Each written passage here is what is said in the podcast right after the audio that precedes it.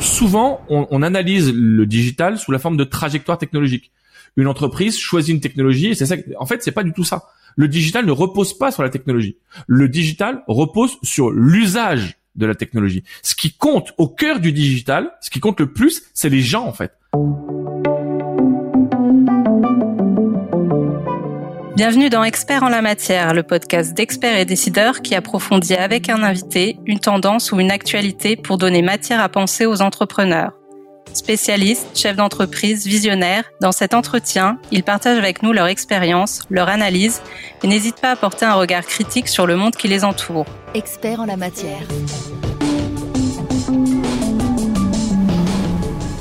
Aujourd'hui, nous recevons Jean-Philippe Timsit. Bonjour. Bonjour. Merci d'être avec nous pour cet épisode d'Experts en la matière.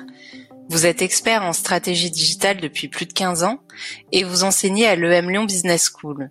Vous êtes également conférencier et auteur. Votre dernier livre, Stratégie digitale du silex au pixel, est paru en décembre 2021. Alors pour commencer, euh, qu'est-ce qui vous a poussé à, à écrire ce livre? Ce qui m'a poussé à écrire le livre, c'est euh, il y a euh, il y a une question que les gens me posent souvent. J'interviens beaucoup auprès de dirigeants ou de PME et je donne des conférences. Et l'une des questions qui revient le plus, c'est euh, c'est quoi la stratégie digitale par rapport à la stratégie traditionnelle? Est-ce que la stratégie digitale c'est juste une façon à la mode euh, d'expliquer euh, la stratégie traditionnelle. Hein, globalement, c'est un update. Hein, la stratégie traditionnelle, elle, change ses oripeaux et puis euh, elle met une nouvelle tenue un peu plus sexy et puis on rajoute digital. Est-ce que c'est une nouvelle discipline hein, qui vient d'apparaître là hein, Boum, c'est les années 2000, on remet tout à zéro. Est-ce que c'est juste euh, une, question de, de, de, chercheurs qui fait qu'on coupe les cheveux en quatre et on fait émerger quelque chose de nous. Qu'est-ce que c'est Qu'est-ce que c'est par rapport à la stratégie traditionnelle? Donc le vrai truc, le vrai schisme en fait, c'est est-ce que c'est une évolution ou est-ce que c'est quelque chose de nouveau? Non, la stratégie digitale c'est quelque chose de fondamentalement différent de la stratégie traditionnelle qui repose sur des, des d'abord sur des concepts qui sont très différents et qui repose sur des dynamiques qui sont euh, qui sont euh, vraiment opposées à la stratégie traditionnelle. Ce qu'il faut savoir sur la stratégie traditionnelle, c'est que euh, c'est une des disciplines qui a le moins changé ces 80 dernières années. Les fondements de la stratégie traditionnelle, tels que vous la trouvez dans les manuels de, de stratégie, qu'on appelle la plupart du temps stratégie, hein, et euh, ces fondements, ils ont été créés euh, entre le milieu des années 30 et le début des années 50. Et ces fondements sont les mêmes aujourd'hui. Ces fondements, ils sont devenus pérennes ils ont été pérennisés par le travail de Michael Porter à la fin des années 80 et depuis on n'a plus rien changé. cest qu'on a continué à explorer ce qui était expliqué par Porter sur les fondements très anciens, mais ça n'a plus évolué. Or, aujourd'hui, notre monde, il est extrêmement différent. Les consommateurs se comportent de manière extrêmement différente. Qu'est-ce que vous faites quand vous allez dans un magasin? Ben, quand vous allez chez Darty, euh, vous regardez sur votre téléphone le prix du produit qui est devant vous par rapport à des produits que vous trouvez en ligne. L'un, l'une des modifications absolument considérables, c'est le poids des consommateurs dans l'acte d'achat. Avant, vous alliez dans un magasin, vous aviez une ou deux références, vous choisissiez parmi ces références. Le pouvoir de négociation était tenu par l'offreur. Aujourd'hui, avec le digital, le pouvoir de négociation, il est tenu par le demandeur, par le client. Et à partir du moment où c'est l'audience, donc le client qui prend la décision, eh bien, le comportement des entreprises doit radicalement changer. Donc, ça veut dire que aujourd'hui, euh, finalement, le, la, stratégie euh, enfin la stratégie euh, traditionnelle qui euh, qui qui est enseignée aujourd'hui ou qui perdure euh, sûrement dans l'esprit de beaucoup de chefs d'entreprise est plus adaptée au monde d'aujourd'hui c'est ça en fait? Alors, il y a, il y a deux facettes à votre question. La première, c'est est-ce que la stratégie traditionnelle est adaptée au monde d'aujourd'hui? La réponse par tous les gens comme moi dans le digital qui font la stratégie digitale, c'est non. Et la réponse par tous les gens qui font la stratégie traditionnelle, c'est de dire oui, parce que la stratégie euh, traditionnelle est tellement adaptable qu'aujourd'hui elle s'est adaptée au monde d'aujourd'hui et elle est parfaitement euh, fonctionnelle. Notre réponse à nous dans le monde du digital, c'est non. Et il suffit de lire le bouquin de Michael Porter. Je disais juste l'introduction. Il y a pas, le client n'apparaît pas. C'est que la notion d'audience n'apparaît pas. Mais il y a une raison à ça. La raison à ça, c'est la suivante. Euh, lorsque vous êtes dans les années 70 ou les années 80, lorsqu'on a vraiment commencé à structurer la pensée qui avait été construite dans les années 30 et dans les années 50, on n'a pas de données sur le client. Comment on fait à l'époque pour savoir ce que, ce que le client veut? Ben on fait des questionnaires. On fait des questionnaires. parce qu'on n'a pas de données sur le client. On n'a pas d'informations sur le comportement du client. Ce qu'on a comme information, c'est le déclaratif, c'est ce que nous dit le client, ou et, c'est les questionnaires. Avec l'avènement d'Internet, 90, 92, puis l'ouverture en 95 au très grand public, il y a euh, un, mouvement qui se met en marche, qui est l'utilisation, la circulation d'une information à travers un réseau mondial. Avec l'avènement des réseaux sociaux, 2004, 2006, 2008, puis ensuite 2012, on a un comportement des individus qui change, c'est-à-dire qu'ils réagissent en ligne à des stimuli. Et ces stimuli conduisent les gens à adopter des comportements. Vous êtes sur Facebook, vous commentez, vous likez, vous partagez. C'est plus du déclaratif, ce sont des actions réelles. Lorsque vous voyez une vidéo et que vous likez ou que vous commentez cette vidéo, vous avez montré une facette de votre comportement sur cette vidéo. Ce qui fait que c'est très simple. Dans la stratégie traditionnelle, on n'avait pas les données sur les consommateurs. Donc on a fait 100 on a considéré que le cœur de la stratégie traditionnelle, c'est le, ce qu'on appelle l'intensité concurrentielle, la rivalité. Le terme d'origine de Michael Porter, c'est la rivalité, rivalry, intrasectorielle, la concurrence entre les entreprises. Parce qu'on considérait que les entreprises avaient intégré le comportement du consommateur, donc ça servait à rien d'en parler. Donc quand vous analysez le travail de Michael Porter, qui était la, la clé de voûte de la stratégie traditionnelle pendant de très très nombreuses années, il n'y a pas de client. Le client n'est pas là. Il n'y a pas de pouvoir de négociation parce que le client n'est pas là. Avec l'arrivée du digital, l'arrivée des blogs, des réseaux sociaux, ce qu'on appelle le web 2.0, à l'époque on appelait ça comme ça, euh, les consommateurs ont commencé à s'exprimer. Donc on a commencé à produire de la donnée. On a commencé à comprendre comment les consommateurs se comportaient. Donc le défaut qu'on avait à l'origine qui était tourné comme une force, on ne connaissait pas le consommateur, c'est pas grave, on fait 100, on analyse la rivalité entre entreprises, eh ben ça a changé. Ça, on a eu un bouleversement majeur avec. Bah oui, maintenant on commence à le comprendre le consommateur. On commence depuis 92-95 à faire ce qu'on appelle des personas, qui sont des profils psychologiques des consommateurs. Comme on fait des profils psychologiques, on peut commencer à comprendre les stimuli qu'on peut lui envoyer pour le, lui faire conduire une action ou une autre action. Et ça marche pas très bien. Hein. Quand on envoie un stimulus à quelqu'un, ben, à un grand groupe d'individus, on a 2%, 3% ou 5% de personnes qui réagissent. Mais c'est pas ça qui compte. Ce qui compte, c'est que l'offre de l'entreprise va être construite en fonction du comportement du consommateur. Alors que dans la stratégie traditionnelle, l'offre de l'entreprise est construite en fonction des offres concurrentes. On a tendance à, associer euh, digital et technologie. Finalement, ce que vous dites, c'est que euh, ce qu'il faut garder en tête, c'est plutôt la question de l'usage et du comportement, c'est ça? Ouais, c'est exactement ça en fait. C'est que très souvent, l'un des alors il y a, y a, deux choses, c'est que très souvent d'abord on résume le digital à, à la technologie et parfois même à l'informatique ce qui est euh, une aberration, hein, mais euh, les informaticiens, ça les rend fous. Hein. Bon, nous aussi, ça nous rend fous, mais, donc ça n'a aucun sens. Mais la deuxième chose, c'est que on, on, on, souvent on, analyse le digital sous la forme de trajectoire technologique. Une entreprise choisit une technologie et c'est ça. En fait, c'est pas du tout ça. Le digital ne repose pas sur la technologie. Le digital repose sur l'usage de la technologie. Ce qui compte au cœur du digital, ce qui compte le plus, c'est les gens en fait. Quand on parle de digital, on parle pas de technologie. Moi, quand je vous ai parlé de stratégie digitale, là, je vous ai parlé d'audience et je vous ai parlé de comportement des gens. Je vous ai pas du tout parlé des technologies que les gens utilisaient. Alors oui, on utilise des, euh, des outils technologiques. Oui, on utilise des logiciels, on a des méthodes spécifiques, etc. Mais ces méthodes-là, elles sont nécessaires pour comprendre la complexité du comportement des gens. Parce qu'en fait, les, gens, le comportement qu'ils ont, les, gens sont versatiles. Les consommateurs sont versatiles. Ils changent d'avis tout le temps. On voit bien, hein, on a envie d'aller euh, manger une pizza le soir et finalement on se retrouve à manger un hamburger. On change d'avis tout le temps. On va au cinéma pour voir un film et finalement on se retrouve dans une salle pour en voir un autre. Et c'est normal. On est assailli par nos émotions en fonction d'événements qui se produisent, on va prendre des décisions qui sont différentes. On est versatile, on change d'avis et c'est pas du tout un problème. C'est la complexité de l'être humain. Cette complexité sur un individu, elle peut être saisie, mais cette complexité sur des très grosses populations, c'est difficile. Donc on utilise des outils pour simplifier cette complexité et prendre des décisions qui sont des décisions qui sont efficaces en fait. Donc on simplifie la complexité grâce aux outils. Mais le digital ne repose pas là-dessus. Parce qu'en fait, les outils sont utilisés par des gens. Si vous faites n'importe quoi avec les outils, vous aurez n'importe quoi comme résultat. Le digital repose sur des individus. Il repose sur des gens qui vont prendre des décisions. Et il repose sur la compréhension de l'audience, c'est-à-dire la compréhension des gens. On est extrêmement loin de la manipulation. On est extrêmement loin de l'automatisation massive de toutes les tâches. En fait, si vous n'avez pas des gens qui font tourner la boutique derrière, il se passera rien. C'était une croyance il y a une quinzaine d'années. On pensait que le digital, on arriverait à avoir des outils qui automatiseraient tout et on n'aurait plus personne. En fait, on se, rend compte que c'est exactement le contraire qui se passe. Oui, on a des outils, mais ces outils nous permettent de simplifier nos actions et de conduire des actions massives, donc avec des gros volumes. Mais il faut qu'il y ait des gens, il faut qu'il y ait un savoir-faire, il faut qu'il y ait des compétences. Et ça, c'est hyper fondamental. Et ça, ça rebondit sur autre chose qui est les recrutements des juniors et des seniors. Et au, au tout début, on s'est dit, comme le digital, enfin on s'est dit, c'est ce qui s'est dit dans beaucoup d'entreprises il y a une quinzaine d'années, c'est le digital, c'est très récent. Il y a que les jeunes qui viennent de se former qui le comprennent. Personne d'autre à part les jeunes ne le comprennent. Donc on recrute que des jeunes. Et on a eu des crashs. On a eu des crashs très importants parce qu'en fait le digital, c'est très technique. Ça nécessite de la maturité et de l'expérience. Il faut trois cas. On considère que pour former un expert dans le digital, c'est la même chose qu'un expert comptable. C'est 5 à 8 ans. Ok, ça c'est c'est le standard, c'est euh, 10 000 heures, enfin c'est le standard. Ok, c'est c'est ce qu'on pense de manière générale et ce qu'on observe aussi.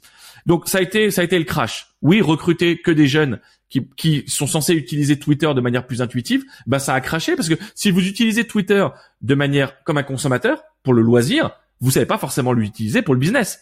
Alors il y a d'autres entreprises qui se sont dit, je vais utiliser que des seniors. Ouais, mais le problème c'est que les seniors ils sont pas formés au digital. En fait, ces deux raisonnements n'ont aucun sens. En fait, c'est l'harmonie entre des juniors et des seniors qui fonctionne.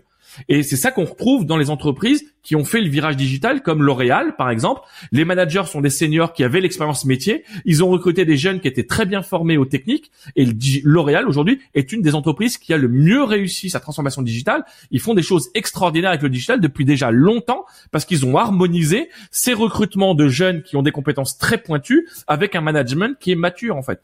Et le digital, c'est pas on renverse la table, on recrute plus qu'un profil, c'est-à-dire des, gens tech. C'est pas du tout ce qui se passe, puisque le digital repose sur les usages. Donc il y a une dimension tech sur l'utilisation des outils, mais il y a une dimension mature sur la compréhension des usages. Comment on va utiliser la tech pour mieux comprendre les usages, pour mieux positionner nos offres sur le marché par rapport aux concurrents et mieux satisfaire nos clients et conquérir de nouveaux clients, bien entendu.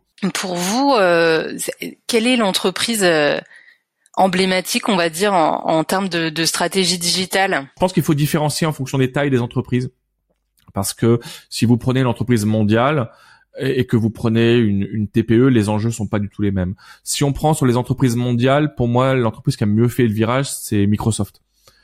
Euh, Microsoft a fait un travail extraordinaire ces, euh, ces 12 ou 15 dernières années. Et euh, Microsoft, qui était une entreprise vieillissante, hein, avec qui vivaient sur des vaches à lait, donc des produits qui généraient une grosse rente sans beaucoup d'efforts. Euh, Microsoft a prit le virage du cloud de manière euh, extraordinaire. Aujourd'hui, pour moi, c'est l'entreprise qui a pris le mieux le virage. Ils, se sont le mieux adaptés. Ils, sont rentrés dans l'IA de manière euh, très agressive et très efficace. Ils ont choisi une technologie de réalité augmentée plutôt que la réalité virtuelle qui est utilisée pour opérer des gens à, à 10 000 kilomètres. Hein, un chirurgien met les lunettes, il opère quelqu'un à 10 000 km, c'est, fabuleux. Donc pour moi, sur les très grosses entreprises, l'entreprise qui a le mieux pris le virage, c'est clairement Microsoft. Celle qui l'a moins bien pris, c'est clairement Facebook. Euh, donc ça, pour les très grandes entreprises, c'est ça. Pour les entreprises françaises, euh, pour moi, L'Oréal est un exemple. Euh, vraiment L'Oréal est un exemple, hein, parce qu'en fait, on est sur une entreprise qui pourrait être perçue comme extrêmement traditionnelle en termes d'activité. C'est c'est, c'est, des, des produits, il y a des produits de beauté, il y a des produits pour le bain, il y a, c'est, vraiment du, du soin, du soin. Enfin, c'est des familles soins en fait, hein, et pour, pour les, pour, les, pour les gens en fait, on pourrait se dire, ben quelqu'un qui vend du shampoing, il n'a pas vraiment besoin du digital. Je pense que le L'Oréal, c'est une entreprise qui a le mieux géré le virage digital. Ils ont pris cette décision il y a plus de dix ans et, euh, et ils ont construit une stratégie qui était extrêmement solide. Pour moi, L'Oréal est un exemple. Ensuite, pour les petites entreprises, on a un problème de secteur. Je je vais prendre un exemple sur une entreprise dans l'industrie qui m'a contacté l'année dernière. C'est un exemple que je donne régulièrement. Le DG m'a dit, voilà, nous, on, produit énormément. C'est une entreprise qui a 5000 salariés, donc c'est une, c'est, une, une, grosse entreprise quand même. Euh, ils, produisent énormément de données, entreprise industrielle, taux de marge moyen de 4%, et le DG me dit, euh, je voudrais recruter un expert data parce qu'on produit énormément de données, je suis sûr qu'on peut créer de la valeur, ce qui est bien vu en fait, c'est la, c'est la vista, c'est bien vu. Et quand je lui ai donné les salaires des experts data euh, avec 5 ans d'expérience, c'est une entreprise euh, qui a, des, qui a des processus qui sont un peu complexes, donc il faut quelqu'un un peu expérimenté. Et je lui ai donné le salaire, il m'a dit bah c'est pas possible parce qu'il sera payé mieux que mon, mon directeur marketing. Aujourd'hui, ce, ce virage, il est, il est pas effectué par beaucoup d'entreprises parce que il y a le problème du lien entre euh, le salaire qu'on va payer pour un expert dans le digital. Aujourd'hui, il y a une telle pénurie que les salaires sont 20 à 30% supérieurs dans le digital par rapport aux autres branches. Donc les salaires sont élevés. Un, Quelqu'un qui est bon en données, un expert, un data analyst qui a 5 ans d'expérience euh, et qui qui, qui, qui, qui, est, très compétent, euh, vous le toucherez pas à moins de 75 000 euros. Donc pour certaines entreprises, c'est un salaire qui est complexe. Et, euh, et, et le résultat, c'est qu'il est difficile pour beaucoup d'entreprises aujourd'hui de lier le salaire qu'ils vont mettre et la valeur qu'il va créer. Parce que la valeur, elle n'est pas créée à l'instant T, elle va être créée à T plus 1, bien sûr, l'année suivante, mais surtout cette valeur, elle est transverse, parce que le digital crée de la valeur partout. Donc c'est pas c'est pas comme quand je recrute un commercial, mon commercial, je le recrute, il a généré 200 000 euros de chiffre d'affaires à la fin de l'année, je peux lier directement mes 200 000 avec le commercial. Donc là, je sais très bien, ce commercial, il a rapporté cette somme, je le sais. Par contre, quand je recrute un data analyst qui va euh, qui va euh, produire de la valeur pour le marketing, pour les commerciaux, etc. Sa valeur, on peut pas la, la valeur qu'il a créée de manière intrinsèque, on peut pas la pointer directement sur lui. Donc c'est c'est compliqué pour les entreprises qui sont pas expérimentées. Et les entreprises qui l'ont très bien fait, une entreprise comme L'Oréal, par exemple, il y en a plein d'autres. Hein, les entreprises qui l'ont très bien fait, elles, elles ont pas hésité à investir parce qu'elles ont vu où la. Donc il y a plusieurs éléments qui sont à prendre en compte. D'abord, il y a euh, les salaires moyens dans l'entreprise c'est une réalité et euh, votre attractivité sur le marché de l'emploi elle est importante. Ensuite, il y a les KPI que vous avez mis dans l'entreprise. Si vos KPI sont pas construits pour flécher de la valeur euh, transverse, bah vous les verrez pas. Vous verrez pas la valeur qui a été créée dans, euh, par le digital. Mais justement, je trouve que c'est un exemple intéressant aussi parce que comme vous l'avez dit, c'est quand même un enfin, c'est le secteur des cosmétiques, du soin qui est pas forcément un, un secteur qu'on associe directement avec euh, la stratégie digitale.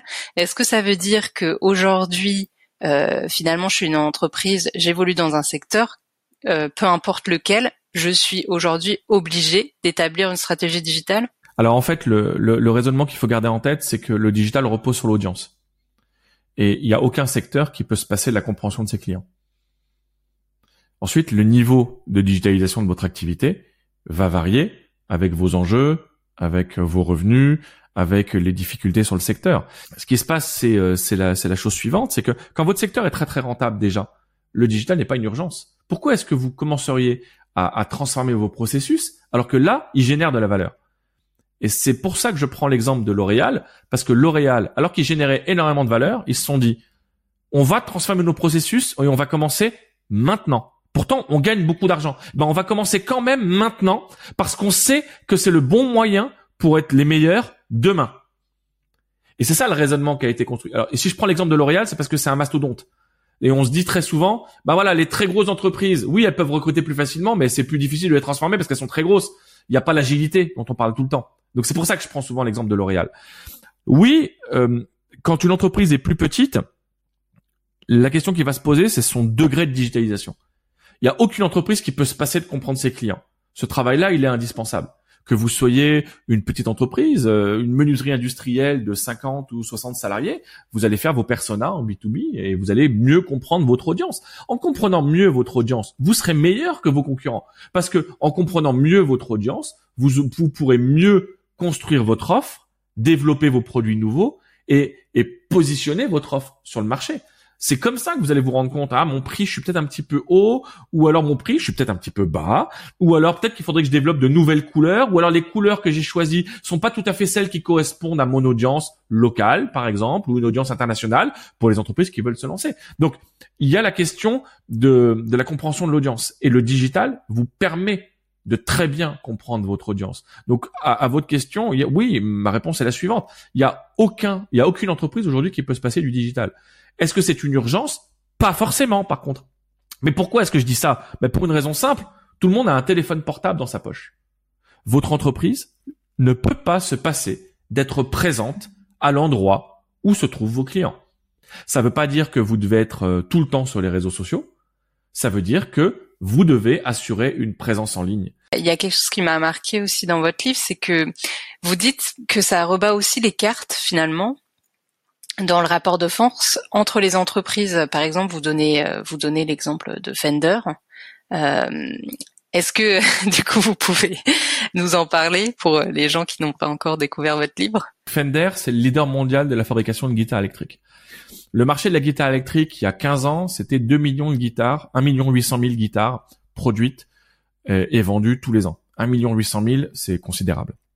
Aujourd'hui, le marché de la guitare électrique, c'est aux alentours de 700 000 guitares vendues. Donc le marché s'est effondré. Hein. En 10 ans, euh, il, il, est, il s'est plus que divisé par deux. On est aux alentours aujourd'hui en valeur à 40% du marché il y a 10 à 12 ans. Donc le marché, c'est vraiment, euh, c'est terme économique, il s'est contracté. Fender est une entreprise B2B qui avait environ 40% du marché. Les deux leaders sur le marché, c'est Fender et Gibson. Fender, c'est entre, c'est aux alentours de 40% du marché en fonction de la gamme. Gibson, c'est aux alentours de 30%. Et euh, les 20 à 30% qui restent en fonction de la gamme, toujours, ce sont toutes les autres marques. Ok, donc on a vraiment une très grosse entreprise dominatrice. Entreprise B2B. Fender fabrique des guitares. Ces guitares sont vendues par des distributeurs. Avec le digital, il s'est passé quelque chose. Aujourd'hui, le leader de la commercialisation de guitares électriques en Europe, c'est une entreprise qui s'appelle Thomann, qui est une entreprise allemande, qui existe depuis les années 50, qui a fait sa transformation digitale au début des années 90, à travers un très gros entrepôt, des chaînes de logistique qui sont complètement automatisées, un ERP, donc un logiciel de gestion des flux extrêmement performant. Et donc ils sont ils sont vraiment très très forts. Ils sont tellement forts que sur leur site web à Thomann, les prix des produits peuvent changer deux ou trois fois ou quatre fois ou cinq fois euh, dans la journée. C'est une logique qui est assez similaire à la logique euh, Amazon. Et, euh, donc et le taux de marge de Thomann en moyenne c'est 30%. Et lorsque vous vendez, euh, lorsqu'il y a 2 millions de guitares qui se vendent dans le monde, bah les 30% c'est pas grave parce que vous continuez à vous gaver.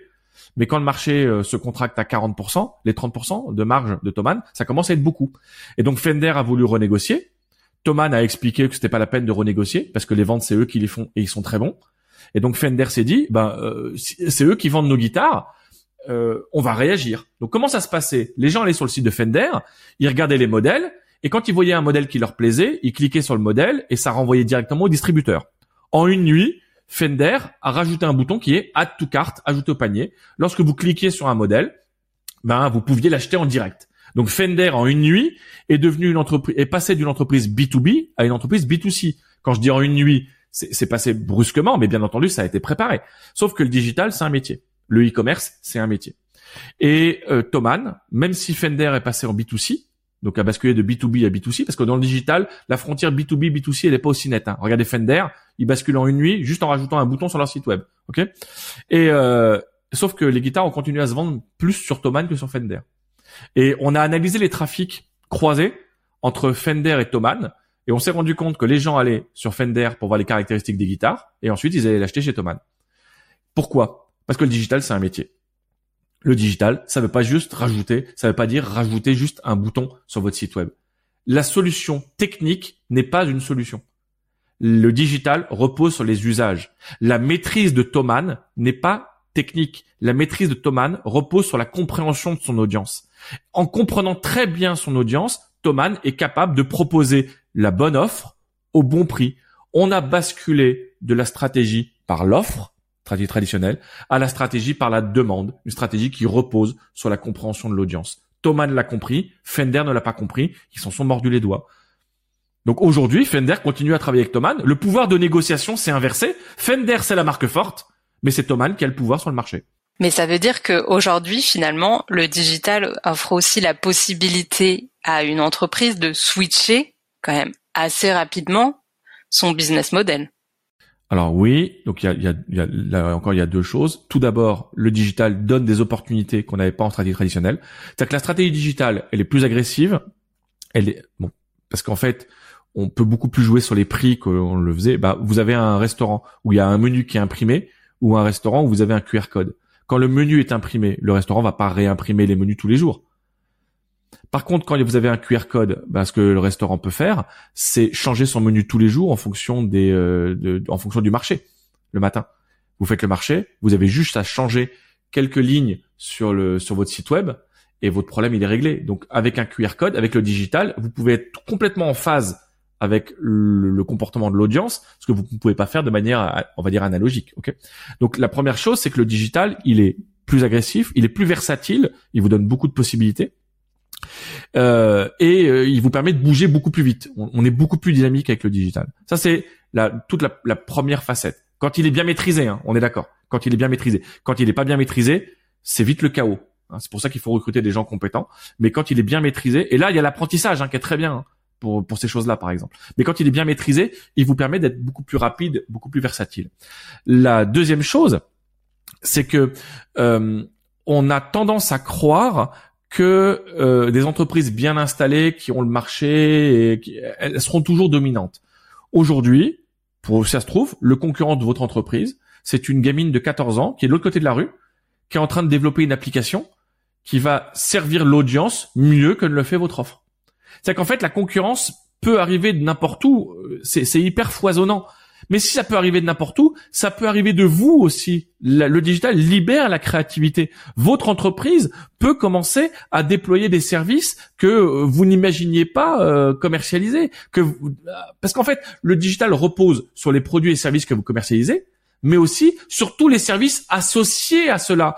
Le digital offre des opportunités aux entreprises, plutôt même d'ailleurs aux petites et aux moyennes, qui n'étaient pas offertes par la stratégie traditionnelle. Si on veut résumer, quelles sont les grandes étapes d'une stratégie digitale dans une entreprise? On commence toujours par l'audience. Toujours. Donc on commence par comprendre l'audience. Donc en général, on fait les personas. Si l'équipe a été formée ou si l'équipe n'a pas été formée, on commence par former l'équipe dirigeante pour qu'elle comprenne l'importance des personas. Ensuite, la règle de base, c'est audience is your boss. Le marché a toujours raison. Comme le marché a toujours raison, on va commencer par comprendre le marché. Donc on va faire les personas. Une fois qu'on a fait les personas, ce qu'on va faire, c'est vous allez faire les personas dans une entreprise pour une offre. En moyenne, on fait 8 à 12 personas. Mais il est pas rare pour les entreprises qui sont un peu expérimentées, qui font ça depuis longtemps, d'avoir 50, 60, 70 personas. Un persona, c'est le profil psychologique d'une audience, d'un groupe d'audience. Globalement, vous avez toute votre audience. Vous avez des milliers de personnes. Vous pouvez pas tous les attaquer. L'idéal, ce serait de fabriquer un, produit ou un service euh, par personne de votre audience. Parce que là, tout le monde serait hyper satisfait, mais ça n'a aucun sens.